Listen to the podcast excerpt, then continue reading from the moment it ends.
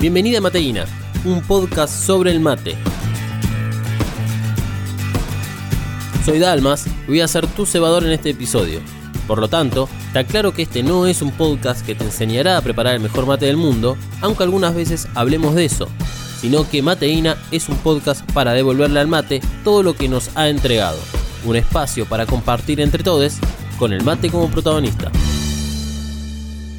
En el episodio de hoy escucharemos una adaptación sonora del cuento Mates de enero, escrito por Silvana Belén, quien recibió el primer premio en el concurso El Mate, Cuentos, Historias y Relatos. También te recuerdo que si quieres comunicarte con nosotros podés hacerlo por Instagram y Twitter buscándonos como arroba mothercaster y usando el hashtag mateína. Si las redes sociales no son lo tuyo, puedes enviarnos un mail a mateina.mothercastermedia.com Y también te invitamos a nuestra página web, mothercastermedia.com, donde encontrarás todos los episodios de Mateina y otros podcasts producidos por Mothercaster Media. La siesta del 20 de enero no era igual que las otras siestas del año. Al menos, ni para mi papá ni para mí. Era el día de su cumpleaños, y como era de costumbre, a la hora en que todos dormían, nosotros nos reuníamos en la mesa de la cocina a tomar mate y comer bizcochuelo de vainilla con ralladura de limón. Cada año, esa era la pequeña tradición, pero significativa reunión que intentaba aunar nuestros mundos, diferentes pese a la inclinación artística que compartíamos. Mi papá era músico, pero también era música. Música cuyos ecos llegaban del norte, arrastrando recuerdos como un fuerte viento y llorando su destino en cada acorde de un chamamé.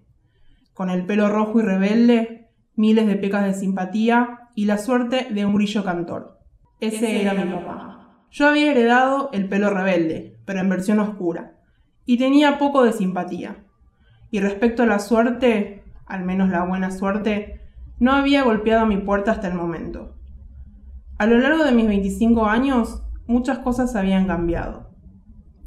Él me había visto educada y maleducada, niña y mujer, compañera y exiliada, pero yo a él seguía viendo lo inmutable, como una estrella de platino que trascendía las formas del disco y cuya estela musical todo lo envolvía a su alrededor. Pero una siesta, y justamente era esta siesta, la que nos tocaba a ambos desde nuestras pasiones y diferencias nos tocaba tomar una decisión que cambiaría nuestras vidas y la aparente tranquilidad pueblerina de las mismas. Habíamos postergado esta importante cuestión hacía ya varios meses, con la excusa de mis proyectos y sus ocupaciones. Pero tan pronto como nos sentamos a la mesa, supimos que no nos levantaríamos de allí siendo los mismos, que el día había llegado.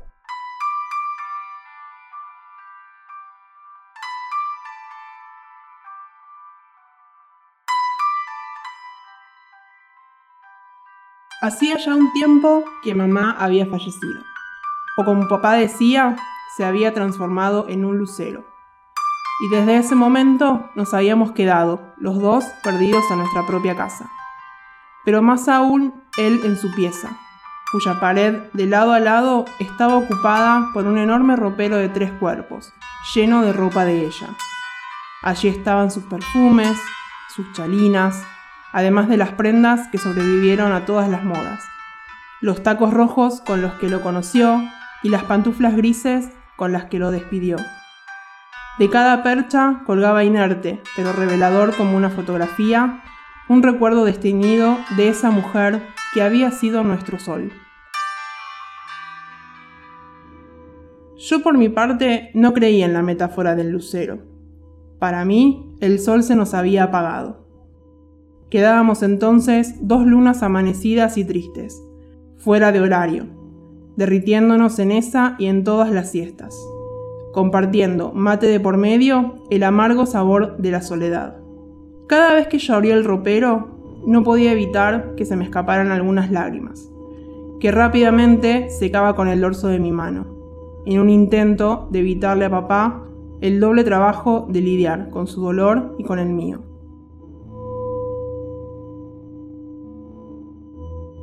Desde que mami nos había faltado, pasábamos mucho más tiempo juntos. Él tocaba la guitarra y yo escribía algunos borradores para mi libro. Él leía historia argentina y yo escuchaba Green Day.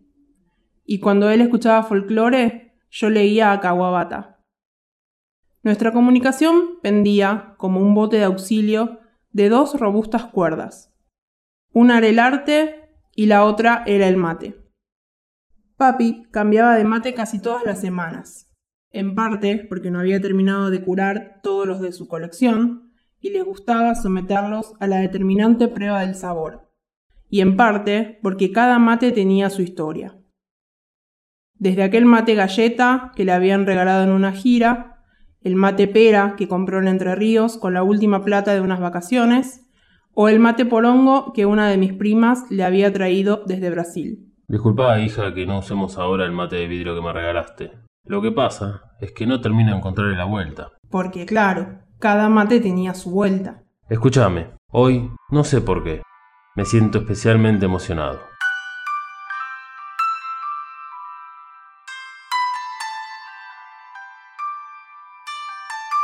Mi papá se sentó a la mesa con su equipo de mate.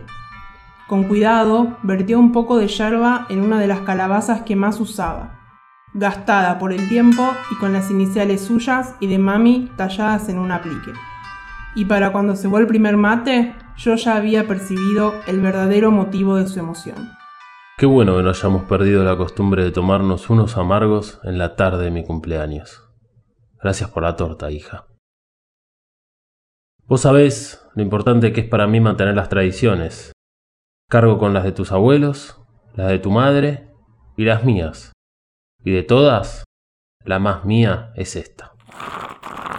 Así es que comenzó a relatarme una a una distintas escenas de su vida que tenían como denominador común el sabor amargo o dulce de la yerba mojada, el aroma verde de la, más, suya de todas las tradiciones. Sus primeros recuerdos me dibujaron a una abuela santiagueña, humilde pero bien honrada, de carácter fuerte y ceño fruncido, más por la dureza de su realidad que por los malos tratos.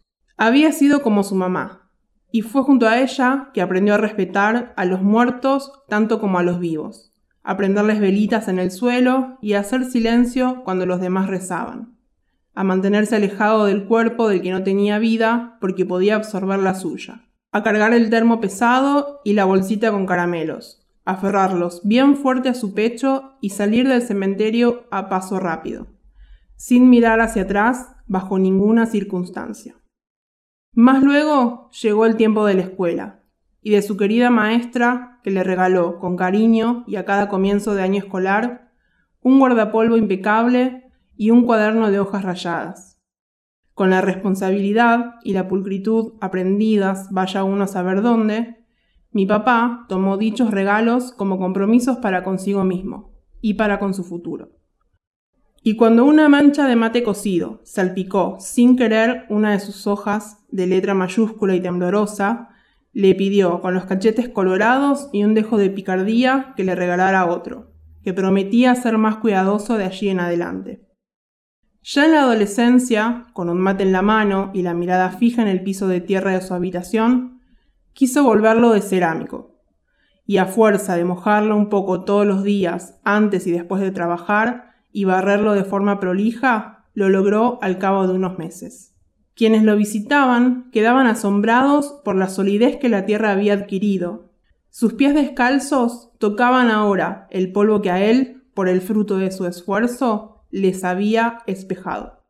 Pronto llegó la música, invadiendo como un hechizo todos los rincones de su vida transformando al niño tímido que tocaba la guitarra de espaldas en los actos escolares en un joven ávido de mundo, que confiaba en su temprano talento y buscaba oportunidades en las madrugadas bolicheras, rasgando las cuerdas con el hambre de un verdadero soñador. Un día de esos me animé y se lo confesé a un compañero. Le dije que iba a grabar un disco y él me respondió desconfiado. Sí, un disco de empanada vas a grabar vos. Yo escuchaba maravillada el relato de sus aventuras, acontecidas en lugares tan inhóspitos como desconocidos para mí, de tierra blanca por los salitres y de río dulce. A la orilla de sus aguas, cientos de veces, contempló el camino recorrido y dudó de todo menos de sus sentimientos. Aunque no podía definir muchos términos, sabía definir el éxito y sabía que estaba llamado a conquistarlo. Deja, papi, debe ser para mí. Le pedí a una de mis amigas que me llama a las 5, si es que encontraba información relevante para el libro. Bueno, hija, yo voy preparando otra ronda de mate.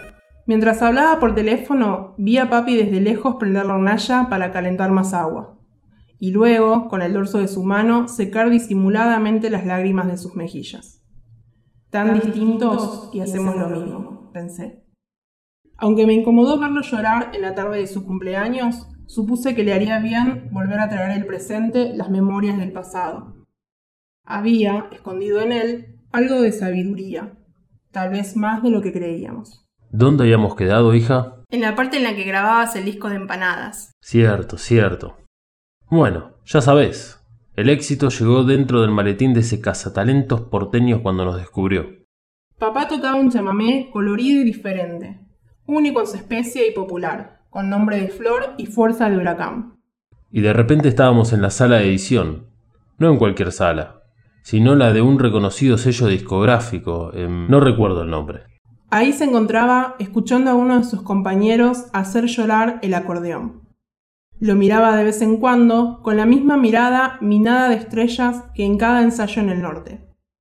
Papá sería el próximo en grabar.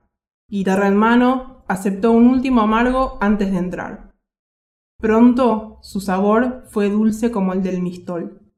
Y después el disco salió a la venta y fue un éxito. Ellos mismos fueron el éxito. Y lo que siguió fue una vorágine de actuaciones y entrevistas, contratos charlados en la carretera y firmados con pluma en una oficina, autógrafos firmados en virome y el gran cariño y reconocimiento del público que vibraba al grito de un zapucay. Fabián Belén tenía ahora un nombre, y la gente lo gritaba. Casado con la música, vio su suerte una madrugada, cuando desde el escenario sintió la repentina llamada de un par de ojos bellos, con la inocencia delineada en color negro. Y me contó que fue suerte, porque la conoció más por eso que por destino. Porque su destino musiquero esquivaba hasta ese momento a cuanta mujer cruzara su paso. A mamá le escribí una canción. Mi compañera, eres mi vida, mi amor soñado, hoy soy feliz.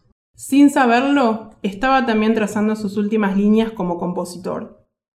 Lo que siguieron fueron glosas y poesías con alma, pero sin compás. Se bajó del escenario en un hasta luego que se extendió hasta siempre, y dedicó sus días a cuidar su nueva flor, a echar raíces luego de una vida de ramas agitadas. En este punto, nuestras manos iban y venían, trenzándose, cebando y tomando los que deseábamos hubiesen sido chorros de vida y no de agua. Nos quedaba en la boca el noble sabor al que estábamos acostumbrados desde siempre. Él de sus madrugadas de andanzas y yo desde mis madrugadas de estudio. Por primera vez en mucho tiempo no nos mirábamos directo a los ojos. Ninguno de los dos tenía el coraje de decirlo, pero los dos lo sentíamos. En tanto no pudiéramos hablar de mami sin quebrarnos, estábamos perdidos y la constante tentación a tropezar en el camino con el peso de sus cosas materiales, que ya nada tenían de ella, nos estaba venciendo. Pero papi, tomándome por sorpresa y con una nueva fuerza, se puso de pie con un atisbo de sonrisa en la cara. Antes de tener a tu madre y antes de perderla, yo siempre creí que lo bueno me iba a pasar, aunque todos me dijeran lo contrario. Allá, donde yo nací y crecí, no había lugar ni tiempo para pensar ni penar tanto. Las necesidades nos apuraban. Vení, hija, ayúdame. Vamos a terminar rápido con todo esto. Supuse que la gran lección en su vida, y a partir de esa jornada, también en la mía, había sido la de buscar la felicidad de una manera activa y simple, directa y pura, tal y como la felicidad debería de presentarse, de manera natural, cuando uno menos lo espera.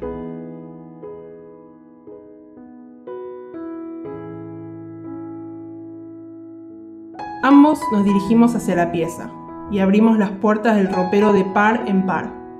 Cargamos todo cuanto pudimos en cajas y en bolsas, tratando de no pensar en el pasado ni en el futuro. El único momento era ese, el momento en el que podíamos elegir entre creer que lo mejor llegaría o abandonarnos a nuestra suerte de arte y melancolía.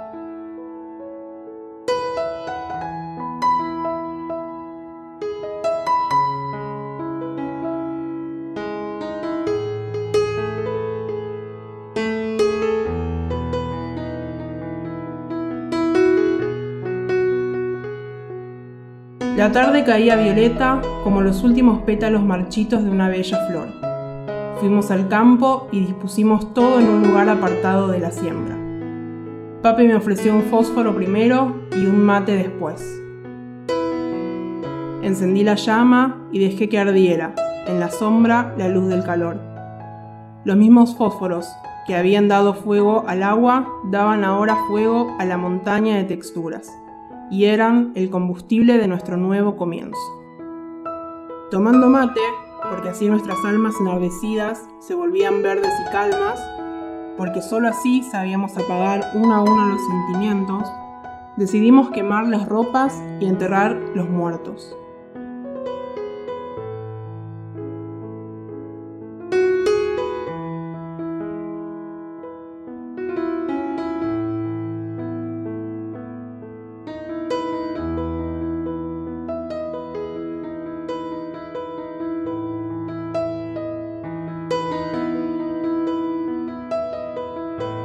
A casa.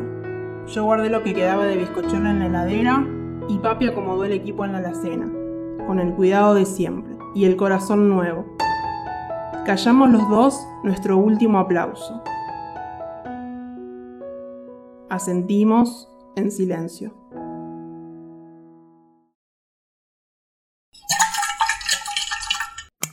Momento de calentar más agua y renovar la yerba. Si te interesa publicitar en los podcasts de Mothercaster Media, puedes hacerlo comunicándote por mail a contacto arroba Ya regresamos. Hola, soy Malu y vengo a recomendarte un podcast de otra realidad. Evacast. Evacast. Evacast es un podcast sobre Neon, Genesis, Evangelion y todo su universo. Junto a Dalmas y Emanuel analizamos el icónico anime de 1995 creado por Hideki Anno. Busca Evacast en tu aplicación de podcast favorita o en modercastermedia.com. Yerba renovada y agua lista para volver a tomar unos ricos mates escuchando mateína. La adaptación sonora que acabas de escuchar fue ligeramente modificada para hacerla más acorde al formato sonoro. Estos cambios no buscaron modificar la obra original, sino darle al relato sonoro elementos para facilitar la escucha. Mates de Enero forma parte de un libro de cuentos como resultado de la selección de textos enviados al concurso de cuentos del rito del mate. El concurso fue convocado por la Sociedad Argentina de Escritores Filial Misiones y el Imaginero Ediciones en el año 2017. Silvana Belén recibió el primer premio por su cuento, y así como su historia tiene al mate como protagonista, ahora vos y yo conoceremos la historia de ella. Bueno, antes que nada, un gusto, Nicolás, hablar con vos, eh, para quienes nos escuchan, los oyentes de Mateína. Mi nombre es Silvana Belén, soy licenciada en periodismo por la Universidad Abierta Interamericana y soy la escritora del cuento Mates de Enero, que forma parte del cuento, el parte del libro El Mate, Cuentos, Historias y Relatos. Eh, mi cuento ganó un concurso eh, de cuentos sobre el rito del mate estoy muy orgullosa de este cuento. Y bueno, actualmente me encuentro escribiendo las novelas de una saga que se llama Yanines, donde también hablo de proceso de duelo, como en este cuento, pero digamos en, otro sentido diferente. Eh, bueno, a ver, eh, respecto al cuento Mate de Enero, eh, me parece excelente la representación, digamos, de la cultura matera con todos sus símbolos y los objetos, como la siesta, el bizcochuelo, las charlas y las tradiciones que acompañan, digamos, al mate. Eh, así que para comenzar, digamos, quisiera romper la fantasía del cuento y saber qué tan real es la historia narrada. Oh, bueno, la, la historia narrada es ciertamente real. Creo que lo único ficticio que hay es que, digamos, todo el, momento culmine del cuento, que es cuando nosotros quemamos la ropa de mi mamá en este proceso de duelo que al que por fin encontramos una salida. No ocurrió el 20 de enero, que es el día del cumpleaños de mi papá, sino que ocurrió otro día, pero yo decidí trasladarlo a ese día y ambientarlo en la fiesta, una fiesta calurosa de enero, para que tuviera un poco toda esta magia que os decís. Es cierto que, tiene que ver con el ritual del mate. El mate a la siesta no es lo mismo que a cualquier otra hora del día, entonces me, me pareció divertido, ponerlo, y adecuado ponerlo en, en ese contexto. Pero bueno, sí, la historia es real, eh, tiene que ver, como decía, con la elaboración de un duelo, del duelo de mi mamá, y cómo mi papá y yo tomamos la decisión de deshacernos de sus recuerdos en esta tarde, que ahí es la tarde de su cumpleaños, y a lo largo del cuento y mientras nos preparamos para esa superación silenciosa, mi papá va contándome distintas anécdotas de su vida que tuvieron al mate como protagonista, este protagonista discreto, y a la vez clave, porque, bueno, para él el mate es un compañero, como dice en el cuento, la más suya de todas las costumbres familiares, y nos acompaña también en este momento clave, que ocurre, por supuesto, sigue ocurriendo en la vida real, como un duelo realmente no se termina de superar nunca, pero sí, la historia es real. Claro, Sí, sí, es verdad, el duelo es eterno. Eh, me voy a animar a decir algo, a ver, no sé si es tan, tan cierto, pero el, es como que al yo lo, releí varias veces el, el cuento y cuanto más lo leo, eh, más noto que es más un cuento sobre tu papá que en sí sobre el mate. Sí, 100%. 100%. Eh, mi papá y yo vivimos en una casa que tiene más de 100 años, que es propiedad de mis abuelos, y bueno, él vino del norte, era músico eh, de un conjunto de Botí, que era un conjunto, digamos, muy famoso en su momento de chamamé, y llegó acá para quedarse, y bueno, yo digo acá, acá en Barrancas, provincia de Santa Fe, lejos de su tierra, y bueno, él carga con todas las tradiciones familiares, pero la más suya es el mate. Entonces, el cuento tiene que ver con, con eso, digamos, con la más suya de las tradiciones, tal y como él lo dice. Pero sí, es un cuento que acaba siendo sobre él porque él es realmente el fanático del mate en esta casa. Y él es también quien me lo inculcó a mí como una especie de ritual, digamos, todo lo que es cebar el mate, prepararlo de una cierta manera y no así nomás. Entonces yo eh, le tengo un respeto muy particular gracias a él. Por eso acaba siendo una historia suya. Tiene mucha razón. ¿Y, ¿Y cómo lo tomó él? Si es, que lo leyó y te dio alguna devolución. A él le encantó, se emocionó muchísimo. Se emocionó muchísimo porque eh, somos muy diferentes. Ahí yo también lo digo, en un momento en el cuento, que justamente lo tengo acá para citar exactamente, digo, nuestra comunicación pendía como un bote de auxilio de dos robustas cuerdas una era el arte y la otra era el mate. Es así, somos dos personas muy diferentes, que bueno, somos padre e hija, como todos intentamos encontrar esos puntos en común para comunicarnos, y siempre que me contaba estas anécdotas sobre su juventud, sobre su niñez en el norte y cómo el mate las atravesaba, creo que en el fondo creía que yo no lo escuchaba muy bien. Porque no le prestaba la, atención suficiente, porque uno está con el celular, mire cómo somos los jóvenes. Claro. Eh, uno está como en otra onda siempre, pero le estaba escuchando todo el tiempo y tomando ahí una especie de registro mental de todo. Y bueno, cuando, cuando se leyó, digamos ahí, se emocionó muchísimo, se emocionó muchísimo y dijo, ah, vos me escuchabas cuando yo te hablaba. este, no solo eso, sino que estaba, bueno, eh, como tomando todo, me parecen historias coloridas, digamos a mí que, bueno, no estamos tan lejos, pero soy de la provincia de Santa Fe y no, no fui criada, digamos, tampoco en el mismo ambiente, es todo diferente. Entonces, bueno, para mí tiene un, un color muy especial esta historia y por eso creo que a él lo emocionaron tanto leerse de esa manera. Claro. Sí, sí, totalmente. Eh, para, digamos, hablar un poco de la preproducción y de lo que estuvimos charlando por mail. Eh, vos escribiste este libro, eh, perdón, eh, este cuento y, y no tomas mate. Es curiosísimo. Pero sí, yo me lo tomé como un desafío personal. Recuerdo que corrí el año 2016 ¿Cómo decías? Eh, que, es más que un desafío personal, porque o sea, estás metiendo en un terreno que, que, lo hiciste perfectamente. ¿Cómo? Sí, que un terreno que no es mío, que no me pertenece. Pese a ser argentina y pese a tomarlo ocasionalmente, digamos. Soy una muy ocasional tomadora de mate. Y me gusta realmente aceptarlo de alguien que tiene una historia para contarme. En ese sentido lo, lo veo como una especie de lo, que se dice en inglés un icebreaker, ¿viste? Algo que le facilita la comunicación entre dos personas o las pone en contacto y de alguna manera como que aumenta su confianza mutua pero le tengo ese respeto al mate de no tomarlo con cualquiera. Digamos, no, no acepto un mate de cualquier persona. En ese sentido, por eso digo que me considero una muy ocasional tomadora de mate. No, lo tomo todos los días, ni mucho menos. Eh, y por eso me pareció también interesante retratar, digamos, de esta manera una típica historia de en qué circunstancias yo tomaría mate, digamos, cuando viene una persona a contarme una historia particular especial que yo creo que me puede servir de alguna manera, que la puedo trabajar, porque de lo contrario no, no le encuentro, por ejemplo, el, el gusto, no le encuentro el sentido a tomar mate sola, a cebar mate para mí, no, a pasar, no sé, noches enteras sola tomando mate me parece súper deprimente, a mí personalmente no me gusta. Sí, no, no me gusta, me parece que es algo para compartir. Y me parece que eso también habla mucho de nuestra identidad como argentinos, somos personas, digamos, muy amigueras, todos nos conocen así. Entonces, el, todo el, ritual, digamos, de preparar, de llevar un mate, de compartirlo, es, es más, digamos, que sorber de la misma bombilla.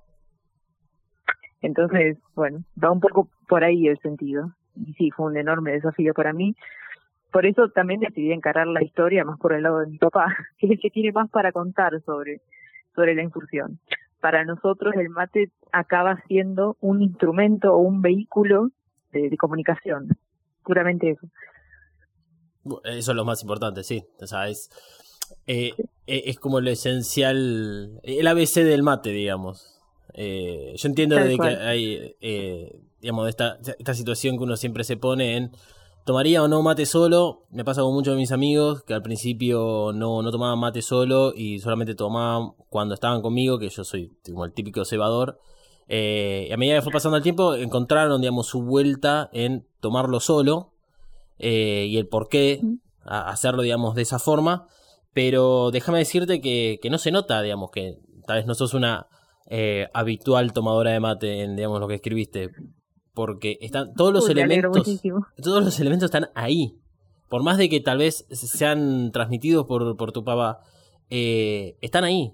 Y cuando yo leí el mail que mandaste creo que ayer anoche que, que, leí y decía ah, yo no tomo mate no solo que bueno tuve que replantear un par de cosas sino que fui corriendo a, leer de, de vuelta el cuento y a ver exactamente si había algo que podía llegar a indicar si vos eras o no una, digamos, tomadora de mate, porque eh, está muy claro cómo eh, respetás al mate y cómo vos te sentís con el mate delante tuyo. Eh, y, por más de que tal vez... Me alegro. No, no, pero es, en serio, es, increíble. Y creo que esa es una de las... De, de, los, digamos, de, de, las características que tiene este cuento. Porque, por eso te decía antes, de que es más un cuento tal vez sobre tu papá, al releerlo una y otra vez, porque el mate, en sí la figura del mate, se va integrando en el cuento eh, a cuentagotas. Está en los momentos justos y igual está el rito dando vueltas por ahí. Y creo que es lo que hace un fantástico cuento este, realmente. Muchísimas gracias. Yo leía, entre otras cosas, eh, al inicio del libro, estaban publicadas unas palabras del jurado especialmente de Lili Inés Rucker, que es profesora de letras universitaria, y ella decía que cuando leía el relato de un autor desconocido, eh, siempre valoraba la honestidad de la voz para contar una historia. Yo creo que eso es fundamental. Eh, cuando decidí escribir este cuento, que fue a finales de 2016, cuando había leído sobre este concurso, y dije, me mando. Honestamente, dije, va a ser un desafío enorme, porque esto, si puedo escribir sobre esto, también fue un desafío personal estaba encarando una carrera como novelista y dije, si puedo escribir sobre esto, puedo escribir sobre cualquier cosa. Porque de verdad, a mis amigas se ríen y van escribiendo sobre el mate, cualquier cosa. Pero decidí documentarme bien, decidí preguntarle a mi papá de vuelta. compartir otros mates con él para que vuelva a contarme sus historias, eh, empaparme, digamos, esto, ¿no? Que me parece necesario para cualquier escritor, ya sea que escribe un cuento, una novela, hay que tener cierta responsabilidad, ¿no? A la hora de, de contar una historia, de hacerlo con respeto, mucho respeto, y también, bueno, informándose, ¿no? Sobre todo un ritual como el del mate, que como vos decías, tiene su ABC, tiene sus pasos y tienen que ser respetados, sobre todo, de vuelta, en un concurso que era sobre el rito del mate, o sea, estaba como lanzándome ahí al muere. Así que bueno, me, alegro que haya salido bien porque la verdad eh, fue un, un trabajo, digamos, intenso y a la vez desafiante para mí. Como escritora, muy desafiante. Sí, sí, eh, me imagino que debe ser así. Pero, pero bueno, rindió sus frutos. O sea, así que toda la investigación que hiciste, perfecta. Eh, hay, eh, para, para ir cerrando, digamos, la, la parte esta de, del no al mate o, del mate, hay un, una parte del cuento que es cuando hablas del mate de vidrio que le regalaste, que lo describís diciendo que todavía él no le encontró la vuelta y que cada mate tiene su vuelta. Y ahí es realmente el único momento en el cual noté tal vez un poco de resentimiento. Esto exagerando, porque este después de eh, citar no terminaba de encontrarle la vuelta, decís, porque cada mate tiene su vuelta. Que también puede ser interpretado como, y es típico, ¿no? no ningún mate le convence, o siempre está dando vuelta con los mates, y los locos de los mates. Este, ese es mi papá, ese es mi papá, no puede con el mate de vidrio, no puede, pero digamos muy lindo, él tiene, aunque cabe destacar esto, mi papá tiene una exposición de mates, digamos, no es una colección, es una exposición, porque lo tiene en un lugar privilegiado de la casa, incluso en un mueble especial dedicado exclusivamente a eso, a mates y bombillas, eh, digamos, es tremendo. Y cuando yo le caí con el mate de vidrio, todo muy fashion, el mate de vidrio muy lindo, el diseño hermoso, cuando le caigo con el mate de vidrio, me dice, mira Silvana, yo voy, yo voy todo bien, yo acá lo voy a preparar, está todo bien, pero acá me parece un mate de vidrio, y el sabor, ¿dónde está? ¿De dónde sale el sabor? Le bueno, papi, pero la yerba mate no tiene sabor no, no pudo. Todo bien, intenta, toma, digamos, ya tiene que ser una, una obligación para cuando le digo usarlo de vez en cuando. Pero si no, no. Digamos, él me dice que es incomparable, incomparable el sabor de una calabaza, de su mate por hongo, comparado con el mate de vidrio. No le puede encontrar realmente la vuelta. Estoy y bueno, yo lo respeto, obviamente, porque me imagino que, digamos, al, al, resto de la comunidad matera tal vez le parece lo mismo. No sé vos qué opinás. Sí, sí, sí, eh, me pasa lo mismo. Me pasa con el mate de vidrio, en realidad eh, son bonitos, eh, están buenos, o sea, si está bien protegido el vidrio no te quemas tanto. Eh, sí, no tiene como el sabor característico de tal vez algún mate con mucho uso, pero me pasa eso mismo en realidad con los mates de silicona. Veo un mate de silicona y me ah, agarra una cosa este, detrás de la nuca que, que es ¿Cómo es que hay alguien que pueda tomar un mate de silicona donde no es lo suficientemente rígido y que es muy probable que se mueva la yerba? Claro, me imagino. No lo puedo ni Yo todavía no le he regalado la de silicona, pero en cualquier momento le compro una solamente para molestarlo, pobre. le voy a regalar un mate de silicona y a ella directamente otro especial. Y sí, se va a pasar lo mismo que con lo del vidrio. Sí. No le va a contar la Lo va a dejar tirado bien la colección solamente como para decir acá hay un mate de otro material, pero nada más. Sí, sí. lo que pasa es que el, mi, papá también es eh, coleccionador o... No sé si es exactamente un coleccionador. Ah, no, quisiera meterme en, en, ese tema. Tiene su, su colección de mates. También la tiene en una, en una parte de su casa a disposición de quien entra a la cocina. Ahí lo puede ver. Eh, son, deben ser por lo menos más de 50 incluso cuando leía el cuento, eh, me, recordaba a tu papá al mío. Eh, y le pasa también lo mismo. O sea, tal vez tiene 50 mates, la mitad debe estar curados y él sigue usando el mismo. Todos los días. Sí, eso. Vuelven siempre a alguna calabacita chiquita, toda gastada, pero vuelven. Que el sabor es incomparable, argumentan. Y es que sí, sí, sí, sí. Eh, no, no, no hay forma de, encontrar dos mates que, que, representen a uno lo mismo. Eh, no solo a veces es el sabor, sino que también es cómo uno lo siente o lo agarra. Eh, va por ese lado. Eh, no es lo mismo si el agua está calentada en una pava, digamos, a gas o las eléctricas. Eh, uh, ahí, tenemos otro problema enorme.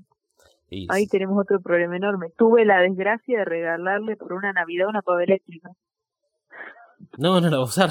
No, no, me, sacó rajando con la pava eléctrica. La uso yo para tomar té, café, cualquier otra cosa, pero dice, vos no pretenda que yo tome un mate con esto. Pero papi, pero es una pava.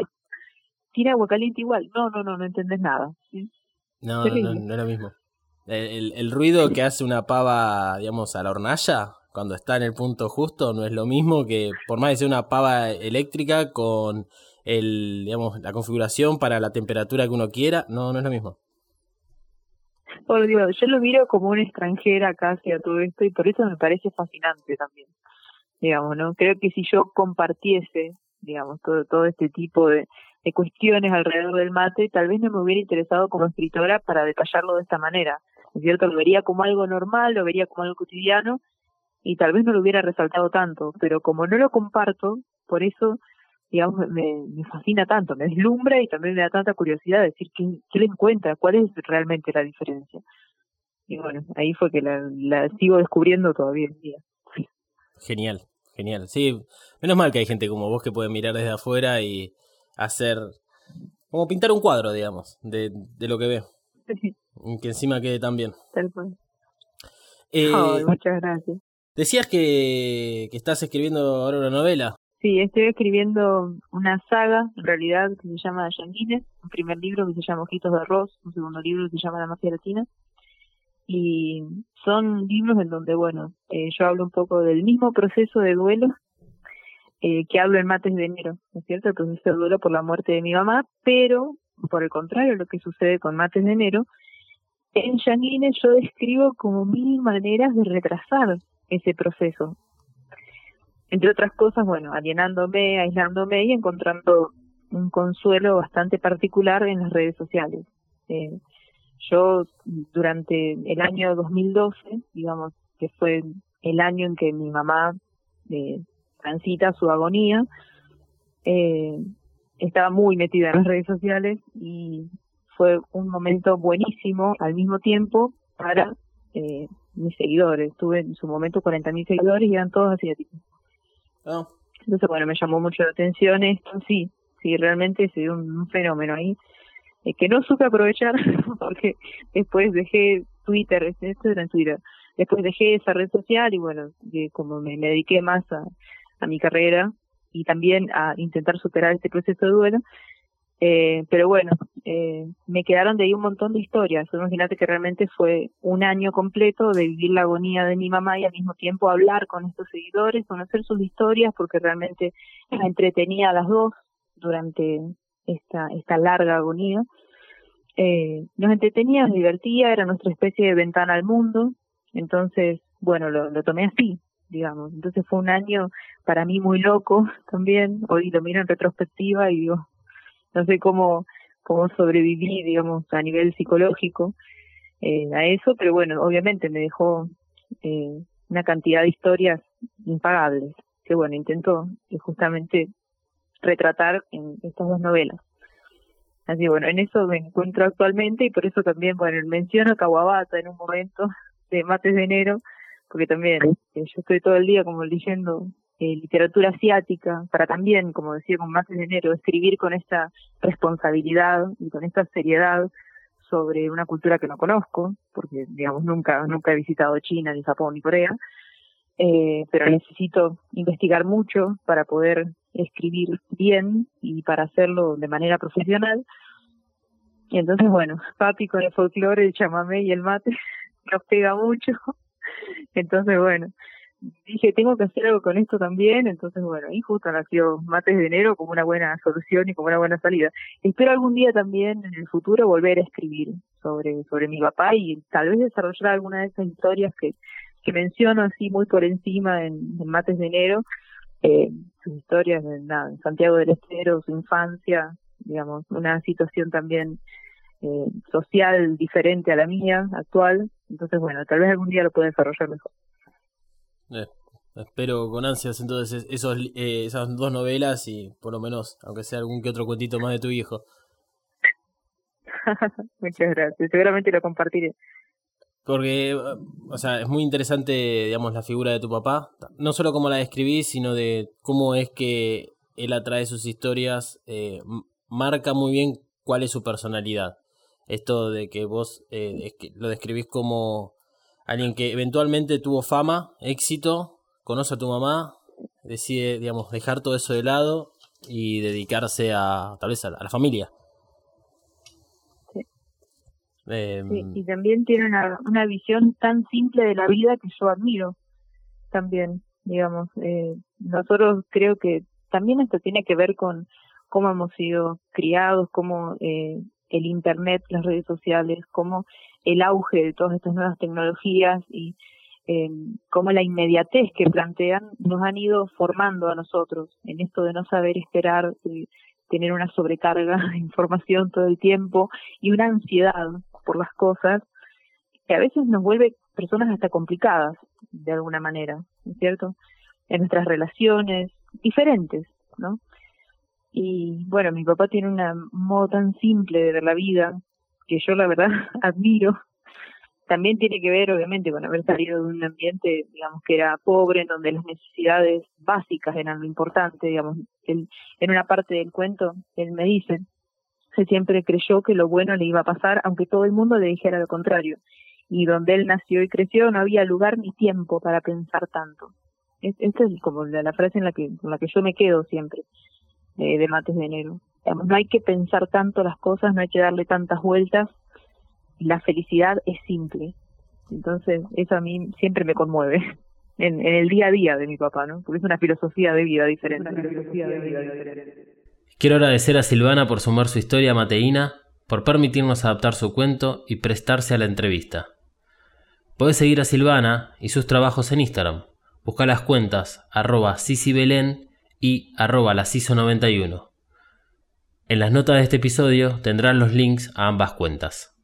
También quiero agradecer a Malu por prestar su voz para la narración de este cuento. Bueno, me quedé sin yerba y sin agua, así que tendré que ir a conseguir más provisiones. Me despido hasta la semana que viene, que habrá un nuevo episodio de Mateína, un podcast donde se hace culto al mate, a todos sus componentes y a todo lo que el mate alcanza. Porque el mate nos une, así como también lo hacen los podcasts. Comunícate vía Instagram y Twitter en arroba Mothercaster usando el hashtag Mateína. También puedes hacerlo vía mail a mateina.mothercastermedia.com. Para más podcast e información, www.mothercastermedia.com. Mateina es una producción de Mothercaster Media.